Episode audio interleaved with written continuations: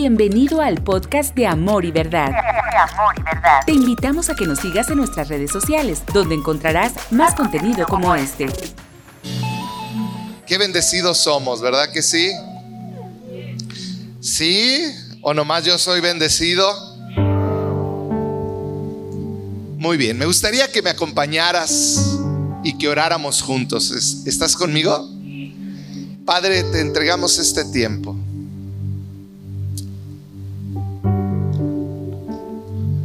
Espíritu Santo, yo pido que tú nos hables. Háblame. Háblame a mi vida, a mi espíritu, Señor. Que tu presencia esté en este lugar aún más palpable. Y Señor, yo pido que tú el día de hoy muevas y sanes hasta lo más profundo de nuestro ser. En el nombre de Jesús. Amén. Y amén. Leí la historia de un hombre que quería robar con su equipo una joyería. No estoy dando ideas, ¿eh? Pero les voy a platicar cómo le hizo este hombre.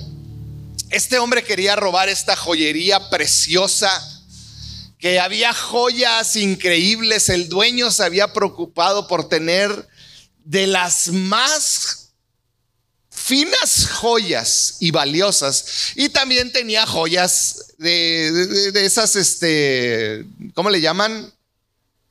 De fantasía. Entonces este hombre eh, quería robarlas, pero no quería que lo agarraran, ¿verdad? Como todo buen ladrón. Dijo, ¿cómo le haré para robar sin que se den cuenta. Y se le ocurrió una idea.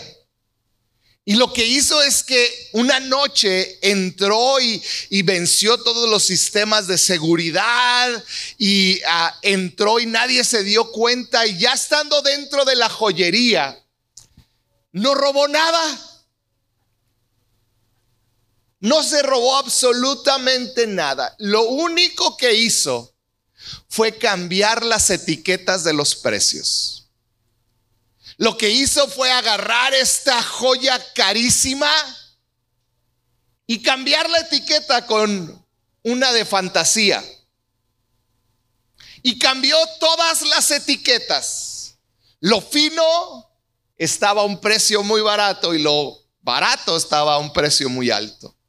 Al día siguiente este hombre llegó temprano en la mañana y compró toda la joyería barata que había, con lo cual se llevó lo más fino. Cuando yo leí esta historia, me hizo recordar de mi vida. Y cómo muchas veces Satanás, para robarme, para robar mi corazón, me ha cambiado la etiqueta de mi valor. Y ha puesto para una joya preciosa un costo, una etiqueta de un valor muy bajo. Un valor que no corresponde. ¿Cuántas veces en tu vida, hoy vamos a hablar de valor, del valor que tú y yo tenemos para Dios. ¿Por qué?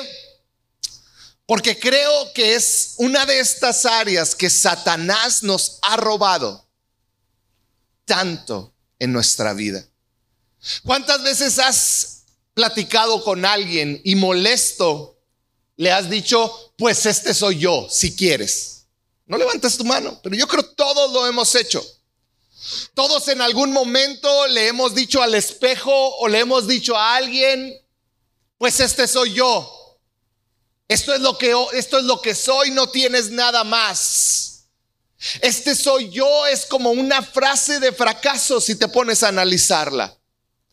Es una frase llena de desilusión, llena de frustración, llena de enojo. Es una frase que dice, pues no tengo tanto valor si quieres. Esto es lo que soy. Esto es lo que tengo. Es una frase que muchas veces en medio de momentos llenos de frustración y ansiedad tendemos a gritarla. Esto es lo que soy. No puedo ser alguien más, no puedo ser nada más. Esto es lo que soy. Y me hacía pensar cuántos cristianos viven así. ¿Cuántas mamás, cuántos papás, cuántos abuelos, cuántas abuelas, cuántos hijos, cuántos niños que conocen a Dios viven resignados a vivir como están viviendo? ¿Cuántos de nosotros vivimos frustrados por venir a la iglesia y nos prediquen un Dios el cual nos ofrece una vida plena, pero tú y yo no la podemos vivir. No tenemos manera de vivirla, porque este soy yo. Soy este y no tengo nada más que ofrecer. ¿Cuántas veces vivimos leyendo la Biblia y diciendo, wow, si yo algún día pudiera llegar a hacer eso? Pero la realidad es que vivimos en un fracaso constante con nuestro carácter con áreas de nuestra vida que no podemos vencer, con pecados en los cuales seguimos cayendo constantemente, seguimos airándonos y explotando, seguimos entristeciéndonos y deprimiéndonos. Seguimos caminando hacia lugares que no debemos de caminar y haciendo cosas que no debemos de hacer, entrando a páginas de internet que no deberíamos de estar entrando, tratando a nuestros hijos de maneras que no la deberíamos de tratar ya, haciendo cosas en nuestro trabajo o en nuestro negocio que no deberíamos de estar haciendo, pero este soy yo. No hay nada más que pueda hacer. Muchos viviendo en una depresión o abandonados a una enfermedad diciendo, bueno, pues cuando esta enfermedad me lleve. En pocas palabras, vivimos cristianismos sabiendo que Dios nos ama, pero sin ver el fruto que tanto anhelamos en nuestras vidas. Sabiendo Dios me ama, sí, Él me ama, pero yo no puedo vivir eso. Yo no hay manera que pueda vivir, es como vivir atrapados. Es como vivir atrapados siendo alguien que no fuimos llamados a ser. Y es esa, esa desesperación, esa frustración de decir, ¿por qué actúo como actúo? Y, y Pablo la decía en Romanos 7, hago lo que no quiero hacer. ¿Cómo puedo vivir? Y yo le llamo a esto vivir sin realmente vivir. ¿Cuántos de aquí hemos vivido por años sin realmente vivir? Sin realmente disfrutar lo que Dios nos ha dado. ¿Sabías que mucho de esto tiene que ver con la etiqueta, el valor que tú ves en tu vida? ¿Qué tanto valor tienes para ti mismo? ¿Qué tanto valor tienes? ¿Qué te está dando ese valor? ¿Qué está produciendo en ti? ¿Cómo te percibes a ti mismo? ¿Qué valor tienes? Porque mira, el valor que tú te das forma algo que es increíblemente profundo y abstracto y difícil de explicar, que es tu identidad. Y tu identidad determina cómo actúas. En pocas palabras, el valor que tú tienes que tú tienes determina cómo vas a vivir esta vida. Determina si vas a ser el que siempre está triste, siempre desanimado, siempre culpable, siempre menospreciado, siempre rechazado. Y esa identidad determina tu vida y lo más terrible es que si tú tienes una identidad mal, un precio equivocado. Vas a vivir una vida equivocada y el producto es una eternidad incorrecta. Así de importante es lo que te quiero hablar hoy. ¿Qué valor tienes? ¿Qué etiqueta ves en tu vida? ¿Es la correcta o es la que Satanás cambió? El que vino a matar, hurtar y destruir cambió esa etiqueta. ¿Cómo te percibes a ti mismo? ¿Quién eres? ¿Quién eres? Definir quién eres es una pregunta tan profunda, pero tan importante, tan esencial, que tú y yo tenemos que responder. Más allá de tu mente, más allá de tu conocimiento, más allá de tus experiencias, ¿quién eres? ¿Quién eres? ¿Quién eres donde nadie te ve? Yo quiero que estos siguientes minutos me acompañes en un viaje por tu vida. ¿Me acompañas?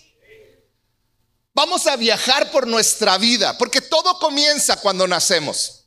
Cuando tú y yo nacimos, toda nuestra historia en esta vida comenzó. Y quien somos hoy comenzó a escribirse esos primeros días de nacido. Cuando nacimos, depende mucho y los psicólogos lo saben, si fuiste el mayor. ¿Cuántos hermanos mayores hay aquí? Levanta tu mano. ¿Cuántos son los de en medio? A ver, los de en medio. ¿Cuántos son los menores? Los chiplones, híjole. Yo fui mayor, soy el mayor. Pero ¿sabías que hasta eso determina tu formación? Desde ahí comienza a formarse algo tan importante. Ahora, más allá de cuando naciste, es cómo eras de niño. ¿Cuántos se acuerdan cómo eran de niño? ¿Cuántos de aquí eran los llorones? No, no levantes la mano. A lo mejor eras el hermano llorón o la hermana llorona, ¿verdad? La que siempre lloraba. La que le, la volteaban a ver mal y lloraba. La que por todo obtenía llorando o el que todo obtenía llorando. Porque los hombres son iguales, ¿o no es cierto? O quizá eras el enfermizo, el que por todo se enfermaba. Apáguenle el aire porque le va a dar un aire colado. Algunos otros aquí desde muy pequeños eran los chistosos, ¿verdad? Los que siempre, ay, a ver qué pasa y que nos diga un chiste, o a ver que haga algo chistoso. Y ahí está, es el chistoso de la familia, desde pequeñitos. O quizá eras el gordito. ¿Por qué se ríen? Ah. O quizá eras el gordito, o quizá eras el flaco, o quizá eras el atleta, ¿no? O el artista. ¿Cuántos, ¿Cuántos papás han hecho lo siguiente? Yo lo he hecho y pido una disculpa cuando cada vez me acuerdo, pero mis hijos me voltean a ver. Ay, Josué toca el piano. A ver, toca algo, mijo. Era el artista de la casa, ¿verdad? Y ahí está uno presumiendo a sus hijos. Ay, mi hijo el que hace esto, o el mi hijo el que hace aquello. ¿Cómo eras de niño? ¿Sabías que eso comenzó a marcarte en tu vida y en tu futuro? ¿Cómo te llamaban? ¿Cómo te decían? ¿Qué sobrenombres, qué apodos utilizaban? Hoy hay apodos que son amados. Por ejemplo, mi hijo es Coco. Es un apodo, pero él le encanta Coco. Si él quisiera, se cambiaba Jorge por Coco, yo creo. Pero hay sobrenombres que no son lindos. ¿Cómo te marcó un sobrenombre que quizá te dijeron un apodo? ¿Cómo te hacía sentir? Todo eso va marcando desde que nacemos y mientras vamos creciendo y luego llegamos a la adolescencia. ¿Te acuerdas de tu adolescencia? ¿Te acuerdas de ese momento donde dejas de ser tú y comienzas a vivir la vida por medio de otros? Donde quieres ser aceptado, donde quieres ser amado, donde quieres que otros te reconozcan y entonces cambias hasta tu manera de pensar, de actuar, de vestirte. ¿Te acuerdas de tu corte de pelo de adolescente? ¿Cómo era? Porque muchos tendemos a cambiar. Yo, yo me acuerdo que, de repente eh, en la adolescencia me pasó algo y, me acuerdo mucho de Coquito porque Coco me decía, es que no crezco, papá. Le decía, espérate, yo era el segundo de la línea en la, en la, en la secundaria. O sea, nomás había uno más chaparrito que yo y yo estaba, Dios mío, no crecí. Y de repente, en tres meses, así. Y así como crecí, todo deforme. Imagínate un adolescente así que crece y que se le ve el cuello largo y las manos largas y las piernas flacas, flacas, flacas. Esas no cambiaron mucho. Y largas, largas. Y pasé de ser el segundo al segundo, al tercero de atrás para adelante. Mis rodillas me, traicionan por eso, de un crecimiento en tres meses. Pero entonces yo era el flaco. Yo era de pasar el chaparrito al largo raro. Y luego de repente si estás frentón, orejón y con poco pelo, pues es una mala combinación. Porque se ríen. Pero esa es la realidad. Todos vivimos cambios similares cuando somos adolescentes. Empezamos a cambiar para ser aceptados. Nos cortamos el pelo de cierta manera, nos vestimos de cierta manera. De repente, ¿cómo olemos? ¿Tiene relevancia? Espero y tenga relevancia. Si estás muy chaparrito muy grandote, te marca. Si tienes granos, si tienes orejas grandes, si tienes lo que tengas, todo en nuestra adolescencia empieza a trascender porque nos define como populares o parte del montón o como los rechazados. Y termina marcando nuestra vida de ahí en adelante, lo que vivimos desde pequeños en la adolescencia comenzamos al final de nuestra adolescencia a definir si somos fracasados o exitosos, dependiendo de la opinión de otros. Dependiendo del trato de otros, empiezo a verme como un fracaso, como un éxito. Y muchos vivieron lo que es la separación de sus padres. Y también eso afecta en cómo te ves a ti mismo, cómo ves la vida, y de repente después de la adolescencia entra la preparatoria, la universidad y empezamos a ser más independientes. Y es el punto donde tú dices, hasta aquí la gente tenía dominio sobre mí, pero de aquí en adelante ahora yo armo mi propia vida. Y si eras rechazado, de repente ahora tú eres el que rechaza. Y comenzamos a estudiar una carrera, comenzamos a tratar de reinventarnos, tratamos de ocultar los fracasos de nuestra niñez, de nuestra adolescencia, tratamos de ocultar la pobreza. Y si creciste en pobreza dices, yo voy a trabajar para tener. Empezamos a ocultar problemas familiares, malas relaciones, y en esa etapa es donde decidimos nosotros, nadie me vuelve a humillar. Muchos de nosotros pasamos por estas etapas. Yo voy a decidir cómo visto, cómo actúo. Yo decido ir o no ir a la iglesia. ¿Sabes que por eso muchos están yendo de la iglesia jovencitos cuando crecen? Porque sienten que no, ellos pueden tomar ahora sus propias decisiones. Después nos casamos y de repente tenemos un gran conflicto. Ella, me casé con ella para que ella me hiciera feliz o para yo hacerla feliz. Pero si ella no me hace feliz, entonces ¿cómo la voy a hacer feliz yo? Es imposible. Y entramos en esa batalla que tus mismos padres entraron hace muchos años, donde dos personas diferentes y egoístas se unen y coalicionan. Llegan los hijos. Y todos se vuelven los hijos. Ahora volcamos todo aquello en nuestros hijos, pero de repente te vas a dar cuenta que llega un momento donde los hijos ya no te necesitan. Y es un lugar doloroso que estoy llegando a los 17 años y termina la reunión, no quiero irme con ellos un sábado y ellos tienen sus actividades. Y de repente ellos ya no dependen de ti como antes. Y de repente ellos te rechazan también.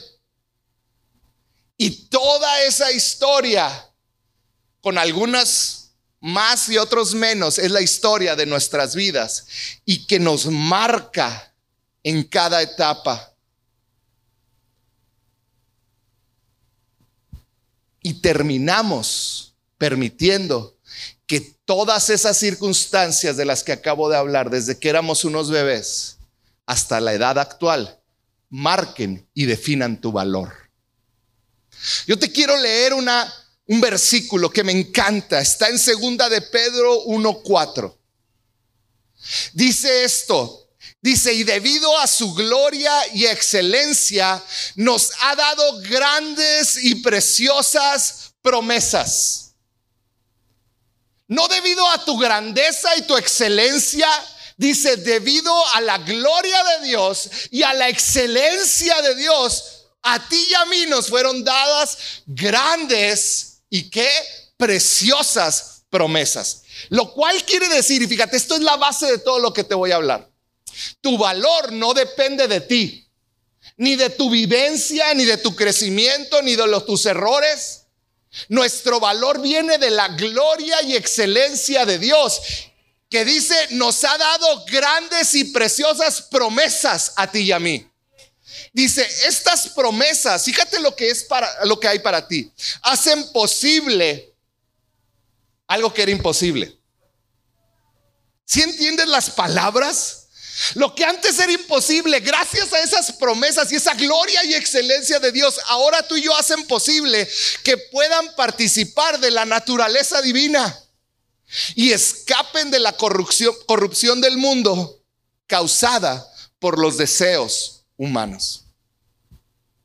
O sea que ahora tú y yo podemos cambiar esa etiqueta de valor que el mundo nos puso y decir, no, yo no soy eso que el mundo dice o que yo me creí, sino que hay, gracias a su gloria y excelencia, hay promesas sobre mi vida, preciosas y grandes promesas sobre mi vida que yo puedo vivir. Y ahora no es mi naturaleza, es la naturaleza divina con la cual yo puedo vivir.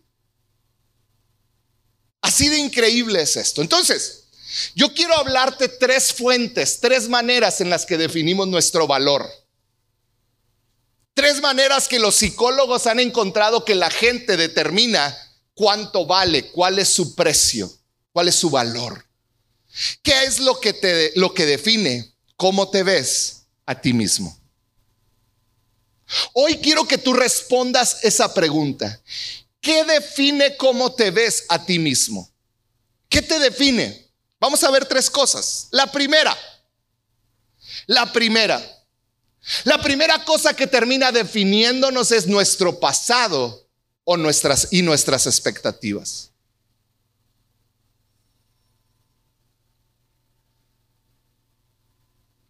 ¿Qué pasado tuviste?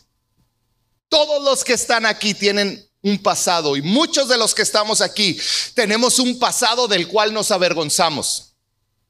Errores que quisiéramos borrar de nuestra mente, errores que tenemos tan vívidos aquí en nuestra mente que parece que nos persiguen diariamente. Abres los ojos y los ves tus errores. Esos que quisieras ocultar y que no te volvieran a aparecer en tu vida están tan vívidos ahí. Nuestro pasado, como quizá el abandono que sufriste o el abuso físico, sexual, emocional, abuso. Quizá tu pasado del divorcio. Quizá tú eres divorciado, te divorciaste más de una ocasión o tus padres se divorciaron y muchas veces estos errores del pasado terminan definiéndonos. ¿Quién eres? Soy el divorciado, soy la divorciada. ¿Quién eres? Soy el abusado, soy la abusada. ¿Quién eres? Soy esto, soy aquello. Decisiones equivocadas de nuestro pasado terminan muchas veces poniendo esa etiqueta de valor. O un mal matrimonio, violencia, tantas cosas que tú y yo vivimos en nuestro pasado que terminan definiendo nuestra vida hoy. Que terminan definiendo cómo nos vemos en nuestro presente. Porque muchas veces tenemos esta falsa idea de creer que nuestra vida, nuestro presente hoy, está determinado por nuestro pasado. Pero yo hoy te quiero decir una cosa, claro que mucho de lo que hemos vivido es a causa de nuestras decisiones pasadas, pero lo que vamos a vivir de aquí en adelante no puede estar determinado por eso. Fíjate lo que dice Romanos 6:6. Dice, sabemos, di conmigo sabemos o sea que hay algo que es seguro. Que nuestro antiguo ser pecaminoso fue crucificado con Cristo para que el pecado perdiera su poder en nuestra vida. ¿Estás viendo esto? Tu pasado pecaminoso fue crucificado con Cristo para que perdiera ese pecado el poder en tu vida. Dice, ya no somos esclavos del pecado. Romanos 5, 17 dice, pues el pecado de un solo hombre, Adán, hizo que la muerte reinara sobre mucho, pero, muy, pero aún más grande, di conmigo, aún más grande.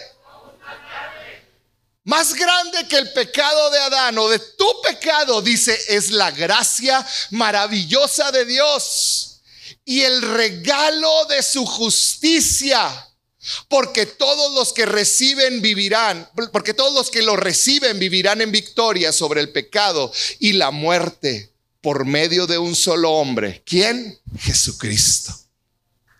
Jesucristo. Jesucristo. ¿Qué quiere decir? Que nuestro pecado no tiene por qué definir tu valor. Es lo que está diciendo aún tus circunstancias actuales a causa de decisiones tuyas erróneas pasadas. No tiene no determina cuánto vales como persona. Los errores del pasado te pueden tener encadenado. Pero está en ti cambiar ese pensamiento y adoptar esto que dice la Biblia y decir, no estoy en cadenas, porque aunque hoy soy el producto de errores, mi futuro y mi presente inmediato está determinado por la gracia de Dios en mi vida. Tú puedes vivir en victoria sobre cualquier área de tu vida que te ha estado dominando. Te lo voy a repetir. Tú puedes vivir en victoria sobre cualquier área de tu vida que te ha estado dominando. No tienes por qué vivir una vida triste. No tienes por qué vivir una vida en derrota. Por medio de Cristo, tú eres más que victorioso. ¿Sabes? Muchas veces creemos que nuestro pasado nos echó a perder nuestra vida. Una decisión cambió el valor y algo que era súper caro ahora no vale nada y así nos sentimos. Hoy quiero decirte, de acuerdo a la palabra de Dios, tu valor no cambia delante de Dios. Eres valiosa, eres valioso, a pesar de todo lo que has hecho. Si agarráramos una joya preciosa, la más cara, y la metiéramos al lodo, la metiéramos a, a lo fondo del mar, la escupiéramos, la vomitáramos, hiciéramos lo más terrible con ella, está a un proceso de agua, jabón y limpieza de volver a ser la misma joya preciosa. Esa es tu vida. El valor que Dios te puso no está a discusión. Tú eres valioso. Muchas veces creemos que nuestro pasado determina nuestro valor. O las expectativas que tenemos de nosotros mismos. Es que yo debería en este tiempo. Yo debería de ser papá y ser un buen papá y no lo soy. O debería estar casado y me divorcié y tenemos esas expectativas. Eso no define quién eres ni tu valor. Eres valioso, eres valiosa.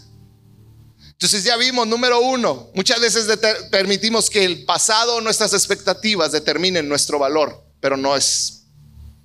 Número dos, lo segundo que determina mi valor en mi mente y en mis emociones es cómo me ven los demás. ¿Te ha pasado? Que escuchas que alguien te dice, es que él no sirve para ser líder. Y lo escuchaste. ¿Sabes cuántas veces lo he escuchado? Muchas. Quiero preguntarte a quién estás escuchando. ¿Qué es lo que tus oídos han estado escuchando? ¿Quién ha estado hablando a tu oído?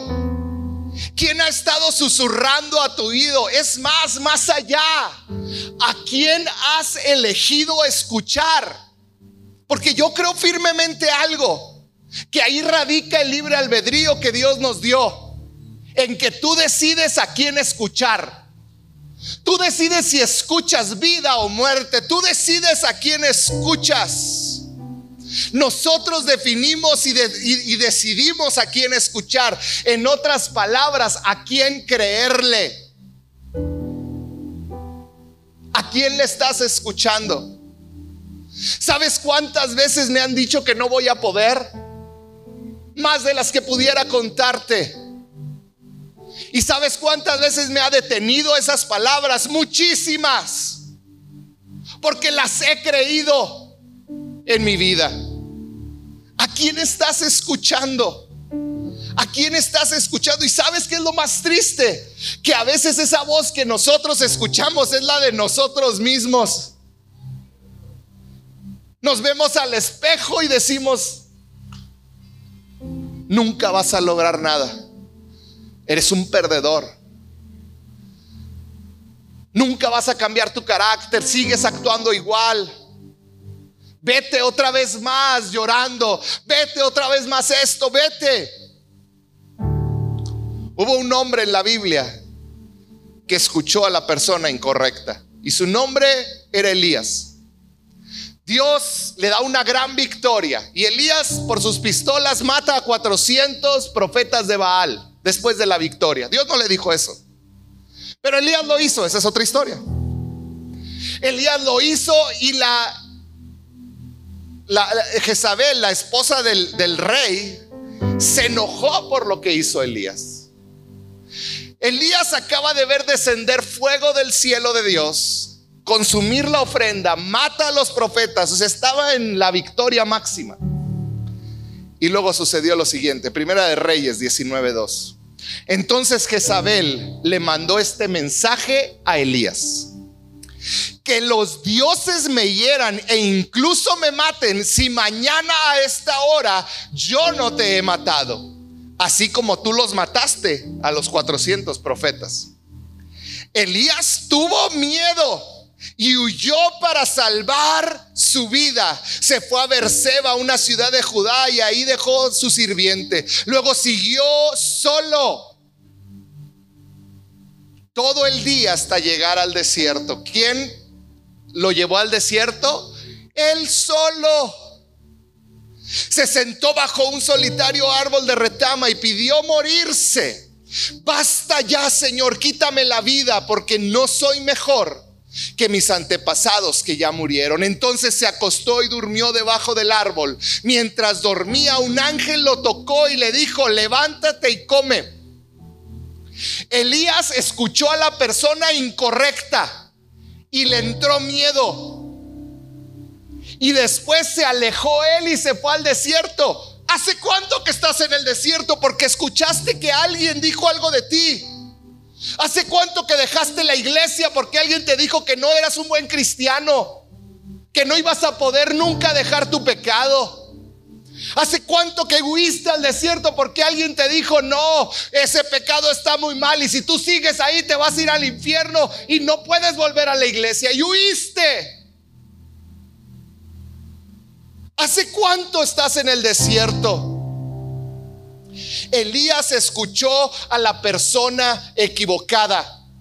Hace unos días mi esposa y yo, esto es una historia verdad. Y es parte de nuestra vida. Pobre esta mujer que aguanta tanto conmigo. Pero estábamos viendo unos videos y me habla y me enseña un video y nos soltamos riendo. De personas que te dicen algo bonito, pero en realidad te quieren amolar. ¿Te ha pasado? Por ejemplo, te voy a poner un ejemplo. Ay, amiga, qué bonito se te ve ese vestido te tapa las lonjas tan horribles que tienes. Ay, qué bonitos ojos tienes, porque pues con esa nariz tan grande. Ay, es que usted es muy buen pastor, pero...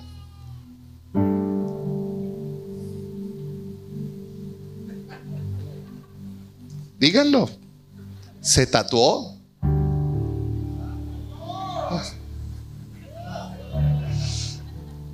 ay, es que eres tan linda persona. que te agradezco tanto lo bueno que eres, que casi se me olvida que me caes gorda. ¿Vieran cómo nos dio risa ese video? Y venían un chorro de situaciones de amigos que supuestamente te dicen algo bonito, pero te tiran un gancho que te duele más. ¿A quién estás escuchando? ¿Quién está hablando a tu oído? No escuches a las personas equivocadas. Permite que el Espíritu Santo te guíe a toda verdad. ¿Qué dice Dios de ti? ¿Qué es lo que Dios habla de ti en su palabra? Dios dice que tú eres su hijo amado. Dice que eres adoptado, quiere decir que Él te escogió, que Él te vio a los ojos y te amó, que se enamoró de ti, que dijo, yo lo quiero conmigo. Eres una hija que te ama desde el vientre de su madre. Muchos han escuchado es que mi mamá me quiso adoptar, me quiso abortar y entonces es algo que traes. Él te ama y él sopló vida. Alguien mayor que tus padres te sopló vida. La Biblia dice que Él te ama. La Biblia dice que nuevas son sus misericordias cada mañana porque Él te ama. Él te ama. Jeremías 31:3 dice, con amor eterno. Con amor eterno te he amado, por lo tanto prolongué, te prolongué mi misericordia, alargué, para que no haya manera que te salgas de ella. ¿Sabes qué te está diciendo Dios? A mí no me importa lo que otros digan cuánto vales. Tú tienes un valor más allá de lo que otros dicen. ¿A quién estás escuchando? ¿A tu ex esposo? ¿A tu ex esposa? Lo que debe de definir cómo te ves a ti mismo es lo que Dios dice de ti. Ahí nace tu valor. Ahí nace tu valor. Entonces, ni mi pasado, mis errores, mis fracasos, ni mis expectativas falladas, ni lo que otros me dicen define mi valor. ¿Qué es lo que define mi valor? Lo que define mi valor es cómo me ve Dios. ¿Cómo te ve Dios? La Biblia dice que eres creación de Dios. Y sabes, no dice que cualquier creación, porque Él creó todo lo que vemos y los animales del mundo. Pero Él te creó a ti con una característica especial. Te creó a su imagen y semejanza. Te hizo semejante a Él, a su imagen. Te creó con la capacidad de dar vida. Y hoy celebramos a las mujeres que son mamás y que pueden dar vida. Pero no me refiero a esa vida solamente. Dios nos dio una boca con la capacidad de sembrar vida o muerte, porque los que escuchaste hablaron sobre tu vida y muchos de ustedes ha creado muerte. Toda la vida vas a ser un borracho, toda la vida vas a hacer esto, toda la vida aquello. Génesis 1:26. Vamos a leer de la creación y dice, entonces Dios dijo, hagamos a los seres humanos a nuestra imagen para que sean como nosotros. Ellos reinarán sobre los peces del mar, reinarán las aves del cielo, los animales domésticos, todos los animales salvajes de la tierra y los animales pequeños que corren por el suelo. Así que Dios creó a los seres humanos a su propia imagen, a imagen de Dios los creó, hombre y mujer los creó. Dios creó todo, hizo al hombre y al final hizo su creación más hermosa, las mujeres.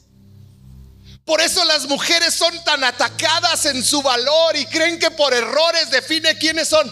Dios las hizo preciosas, valiosas y no hay error que cometas que defina o que devalúe quién eres para Dios. Puede devaliar. Hay, gente que dice, no, es que perdió su valor porque hizo esto o hizo aquello. Para Dios sigues teniendo el mismo valor.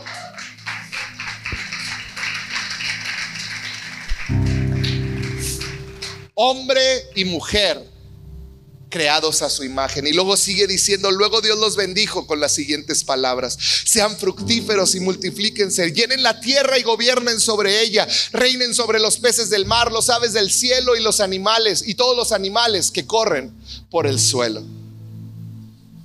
Hoy quiero que salgas de aquí sabiendo que eres especial, más que especial. Fuiste creado con tanto amor Fuiste pensado con cada rasgo de tu carácter. Yo creo que por eso David cuando escribió el Salmo 139 explotó. Dice el Salmo 139, 14, dice, te alabaré porque formidables y maravillosas son tus obras. Estoy maravillado. ¿Y sabes dónde creo que estaba David? En el espejo. Yo creo que David se estaba viendo al espejo y decía, wow, te voy a alabar porque formidables y maravillosas son tus obras.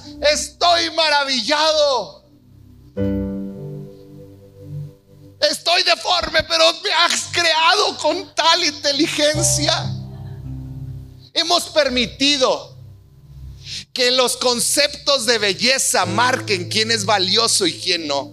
Los conceptos de éxito, los conceptos de pertenencia, de tener dinero, determinan quién tiene valor y quién no. Pero estamos tan equivocados. Somos valiosos. Eres valioso. Eres valiosa para el Señor. ¿Cuándo fue la última vez que te viste al espejo y le dijiste, formidables son tus obras? Estoy maravillado. Estoy maravillado por cómo funciona cada parte de mi cuerpo. Ayer veía a mi esposa, me platicaba de una señorita de un problema genético que tuvo.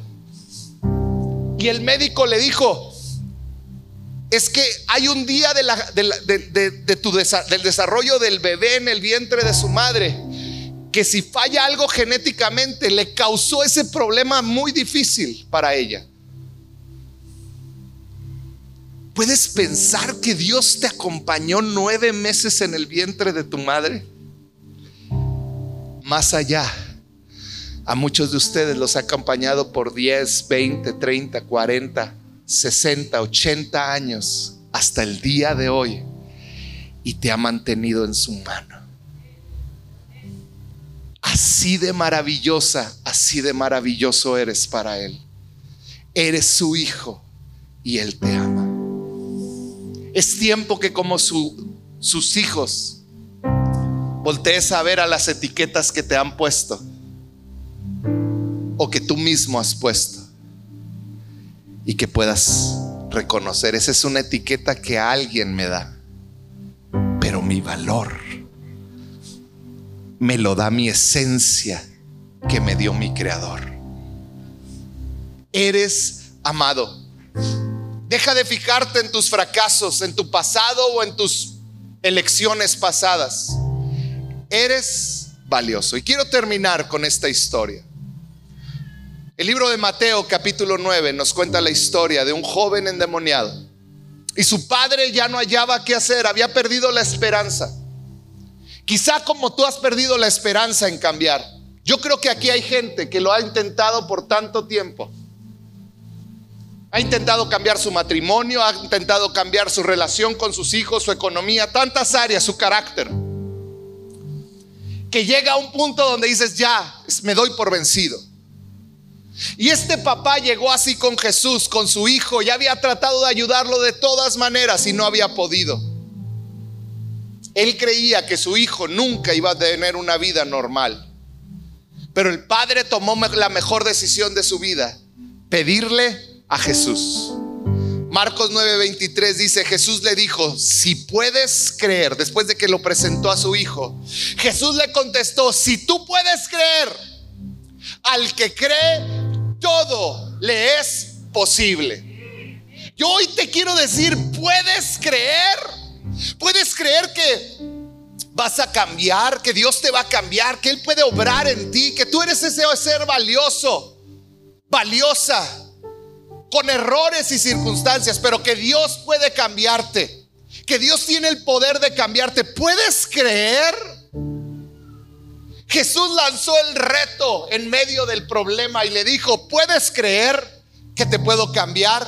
¿Puedes creer? Eso es lo mismo que Él te dice hoy. Puedes creer que no eres un derrotado, que no eres un perdedor. Puedes creer que tienes un brillante futuro. Puedes creer que lo mejor de tu vida está por delante. Puedes creer que no vas a cargar con ese pecado el resto de tu vida. Puedes creer que Él te perdonó. Puedes creer que Él te ama y que tiene misericordia de ti cada día. Puedes creer. Esa es la pregunta que Él te está haciendo el día de hoy. ¿Puedes creer que eres su hijo amado? Y me encanta la respuesta del Padre. Porque la respuesta del Padre considero que debe de ser nuestra respuesta. Dice el versículo 24. E inmediatamente el padre del muchacho clamó, creo, ayuda mi incredulidad. Ayúdame cuando estoy en medio de la situación que no parece que voy a volver a caer y empiezo a dudar. ¿Realmente tengo ese valor, Dios? Ayúdame a volver a voltear a ti inmediatamente. Creo. Hoy la pregunta es, ¿crees que tienes ese valor a pesar de toda tu vida? A pesar de los peores errores que has cometido, ¿crees que tienes ese valor que ese joyero celestial hizo al crear la joya más preciosa a su imagen que eres tú?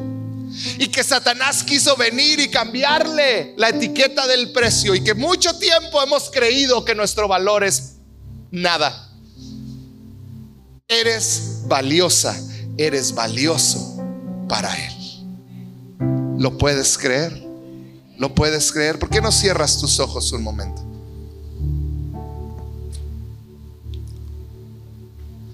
¿Lo puedes creer?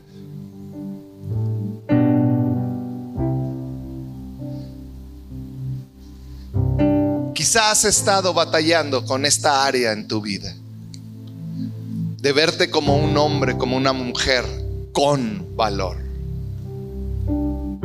Quizás si te has equivocado mucho.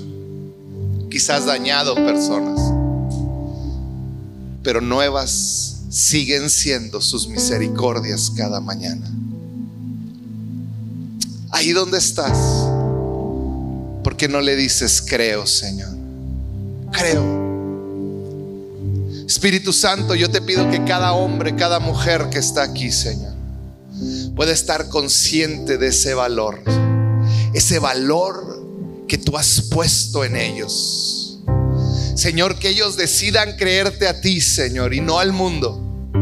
Que ellos decidan creerte a ti y no a las cosas que vivieron en su pasado, a decisiones equivocadas que quizás se hicieron en el pasado.